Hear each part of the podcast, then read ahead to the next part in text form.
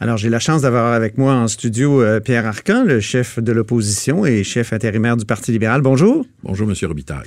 Alors, qu'est-ce que ça change, là, les élections qui ont eu lieu euh, hier soir? C'est quand même des élections avec des résultats euh, impressionnants, gouvernement minoritaire à Ottawa. Pour vous, qu'est-ce que ça change au Parti libéral? Ben, ce que ça change, c'est qu'on est en présence d'un gouvernement minoritaire, comme vous le dites si bien. Euh, c'est un gouvernement qui va devoir euh, travailler à une plus grande coalition et euh, pour faire passer ses projets de loi.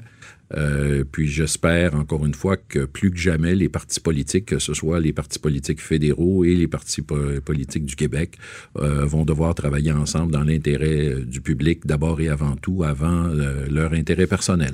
Avec un contingent important de bloquistes à Ottawa, est-ce que les intérêts du Québec vont être mieux défendus selon vous?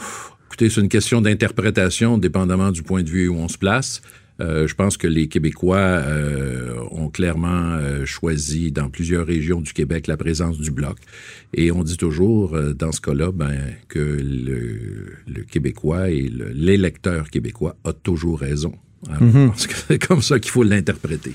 Il y a une certaine, euh, un certain parallèle qu'on peut dresser avec les élections québécoises du 1er octobre 2018. Euh, je dirais la fracture euh, Montréal et reste du Québec, elle, elle, se répète. Pour, pour votre parti, c'est un grand défi. Mhm. ça, est-ce que c'est pas inquiétant, cette fracture-là, pour, pour le Québec, pour son poids à, à Ottawa, mais, mais aussi pour la cohésion de la nation québécoise? Euh, c'est un grand défi, en effet. Euh, c'est un grand défi, mais vous savez, c'est un phénomène que l'on voit euh, de façon générale, je dirais, un peu partout dans le monde. Hein. En Amérique du Nord, par exemple, euh, vous avez le président américain qui a été élu en 2016 alors qu'il n'y avait pas l'appui des trois plus grosses villes, Los Angeles, Chicago et New York. Et ah euh, son appui était vraiment dans les régions euh, du Québec. ça a été la même chose au Canada avec M. Harper qui n'avait pas d'appui ni à, Montréal, ni à Toronto, ni à Vancouver. Il y a comme une espèce de, de, de décalage. Diriez-vous la même chose de la Coalition Avenir Québec? Ben, elle n'a pas d'appui, en tout cas à Montréal, clairement. Deux comtés. Hum. Sauf deux comtés. Et puis, c'est un phénomène que l'on voit un peu partout. Je pense que on est dans une situation où il y a beaucoup d'insécurité, il y a beaucoup de changements, il y a beaucoup et, et euh, les gens vont aller vers des partis qui vont euh, possiblement euh, les sécuriser, qui vont. il y a toutes sortes de raisons de toute façon qui entrent en ligne de compte. Feriez-vous un lien avec le populisme? Bah, écoutez, il est clair que dans le cas de la coalition Avenir Québec, en tout cas, je ne sais pas si on peut appeler ça du populisme, ils gouvernent selon les sondages. Ils vont faire des sondages. Mais populisme ou non? Ben, selon les sondages. Alors, la question qu'il faut se poser, c'est que parfois, la, difficulté de ce thème-là, c'est qu'à un moment donné, ben, vous dites, par exemple, ben, les commissions scolaires, euh, il y en a qui aiment pas ça, il y en a qui disent que c'est pas bon. Maintenant, est-ce qu'il y a une solution qui est clairement supérieure? Ils n'ont pas fait la démonstration encore qu'il y avait une solution qui était clairement euh, mhm. euh, supérieure. Quand on décide de vouloir changer les choses, il faut quand même apporter certains éléments qui nous apparaissent clairement meilleurs. C'est parce que tout ça me fait penser à votre entrée fracassante en politique. C'était en quelle année déjà? En 2007. 2007, quand vous aviez fait un parallèle entre l'ADQ et Marine Le Pen, ou, non, non, non, même Jean-Marie Le Pen à l'époque. C'est que Mario Dumont avait parlé d'un certificat de citoyenneté pour le Québec. Ouais. Et euh, ils avaient parlé, eux, d'un certificat de nationalité française, je pense que ça prenait ça. OK. Alors, on avait fait le parallèle. Est-ce qu'il est encore bon aujourd'hui? Parce que c'est un peu ce qu'on fait avec le test des, des parle plus de ça tellement. Non? Ben, le test des, le test euh, ben ça, on, que veut mettre on essaie de savoir ce que ça veut dire exactement, le test des valeurs. Là, on a beaucoup de difficultés à comprendre ce que ça veut dire. Mais la fracture région-ville, est-ce que justement, elle se joue pas sur des affaires comme celle-là? Ben, la fracture, elle peut se jouer sur bien des aspects. Je pense qu'il y, y, a souvent des questions économiques qui entrent en ligne de compte, des questions d'insécurité euh, identitaires. Il y a toutes sortes de questions qui entrent en ligne de compte. Et euh, c'est comme ça qu'elle se joue de toute façon. Euh, mais encore une fois, comme je vous l'ai dit, hein, c'est les gens qui décident, puis les gens ont pas tort. Est-ce que les régions ont, ont, ont raison d'être insécures sur le plan euh, sécuritaire, euh, identitaire. identitaire? Écoutez, la, la, langue française, la promotion de la culture, ça sera toujours un enjeu au Québec, ça sera toujours un défi. Il faut toujours être vigilant de ce côté-là. Euh, maintenant, euh, les façons de voir parfois peuvent être euh, différentes. La question est toujours de se dire jusqu'où on force le monde, jusqu'où on, on travaille à, à, forcer les gens à aller dans une ou l'autre des directions. On l'a vu avec M. Jolin Barrette à un moment donné qui voulait empêcher qu'on dise le mot high. Là. Nous, on a toujours la position que le bonjour est prioritaire, là, puis c'est tout. Mm-hmm. bon, alors c'est ce genre de, de, de choses-là qui entrent en ligne de compte, mais bon.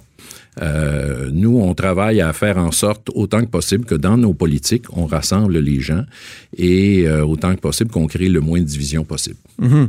Vous êtes un peu pris sur, sur l'île de Montréal. Là. Euh, en passant, est-ce que vous allez avoir une course? À la direction? Ben, c'est pas à moi qu'il faut demander ça. Vous savez, comme chef intérimaire, moi, je suis, je, je me mêle pas de ça. Ce sont les gens du parti qui, euh, qui s'occupent de ça. Tout ce que je peux vous dire, c'est qu'à la fin novembre, ce sera le début officiel de la course, puis possiblement. ou du couronnement. Ou, en tout cas, peu importe. Je sais pas. Qu'est-ce qui serait le mieux pour le parti?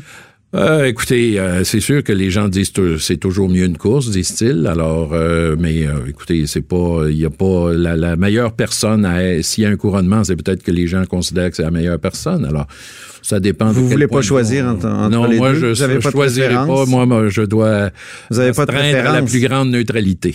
Est-ce que euh, François Legault a bien fait d'intervenir dans la campagne fédérale comme il l'a fait? Ben, c'est-à-dire qu'il a, il a bien fait d'intervenir, mais il n'a pas bien fait de la façon dont il est intervenu. Moi, encore une fois, euh, il a parlé bon d'immigration, il a parlé de la loi 21, il a parlé de certaines demandes que le Québec a fait. Dans notre esprit à nous, ce qui était très important au niveau de la campagne, c'était euh, les transferts fédéraux en santé qui vont être majeurs et le fédéral, depuis quelques années maintenant, se retire de la santé. Pour nous, c'était très important. On n'a pas encore réglé le problème des producteurs de lait, des producteurs de porc. La question de la taxe sur les géants du web, euh, c'est pas clair, clair de la part du fédéral. Là, à l'extrême limite, ils ont dit qu'ils le feraient. Ben, le euh, Parti libéral l'a promis. là. c'est ça, là. Ils l'ont, mais ça a été, ça a pris du temps avant qu'ils, le- qu'ils le promettent. Et il y a toute la question également euh, où M. Legault aurait eu avantage à un moment donné à demander au fédéral de préciser, parce que j'ai entendu, par exemple, je vais juste vous donner deux exemples. Le troisième lien à Québec, M. Trudeau a dit pendant la campagne, ben, on- il n'y en a pas de projet. Alors ça, j'ai été très surpris de ça. Et la semaine dernière, j'étais à Trois-Rivières et j'entends une déclaration de M. Trudeau qui euh, refusait de dire que dans le prochain mandat, il s'engageait à ce qu'il y ait le train, le fameux train, là, Québec-Trois-Rivières-Montréal. Oui, oui, le train à grande fréquence. Alors là, il n'y a pas eu d'intervention de ce côté-là. Alors, ce que je veux juste dire, c'est que moi, si j'étais le premier ministre, euh, un des premiers éléments pour moi, c'est de dire au premier ministre du Canada, Ah, vas-tu participer à des projets communs, de transport en commun, des projets qui, euh, qui peuvent être positifs pour euh, l'ensemble des il Québécois. n'a pas fait les bonnes demandes, dans le fond. Ben, je, je pense pas qu'il a fait les bonnes demandes, en effet. Puis le troisième lien, est-ce que c'est mort avec euh, les libéraux à Ottawa? Je sais pas. Il faudrait leur demander à eux. Mais moi, vous savez, euh, j'ai eu l'occasion de poser les questions à M. Legault là-dessus. On a demandé que le directeur du projet nous dise où est-ce qu'on en est rendu. Et le gouvernement l'a pas fait. En terminant, Gertrude Bourdon, est-ce qu'elle a toutes les qualités pour être candidate? Je sais que vous voulez me faire parler de la course dans Jean Talon, mais oui, vous comprenez. ça c'est Jean Talon. Oui, Oui, dans oui, pour l'élection partielle dans Jean Ben, Talon. Je vais être bien honnête avec vous. Euh, c'est M. Legault qui a le moment, qui va décider du moment de la campagne. Il peut attendre en janvier, il peut attendre, euh, il peut faire ça la semaine prochaine, il peut faire ça cette semaine. Alors, vous comprendrez que je dévoilerai pas la stratégie aujourd'hui. OK, mais elle elle a des qualités quand même. Ah, c'est une femme qui a de grandes qualités.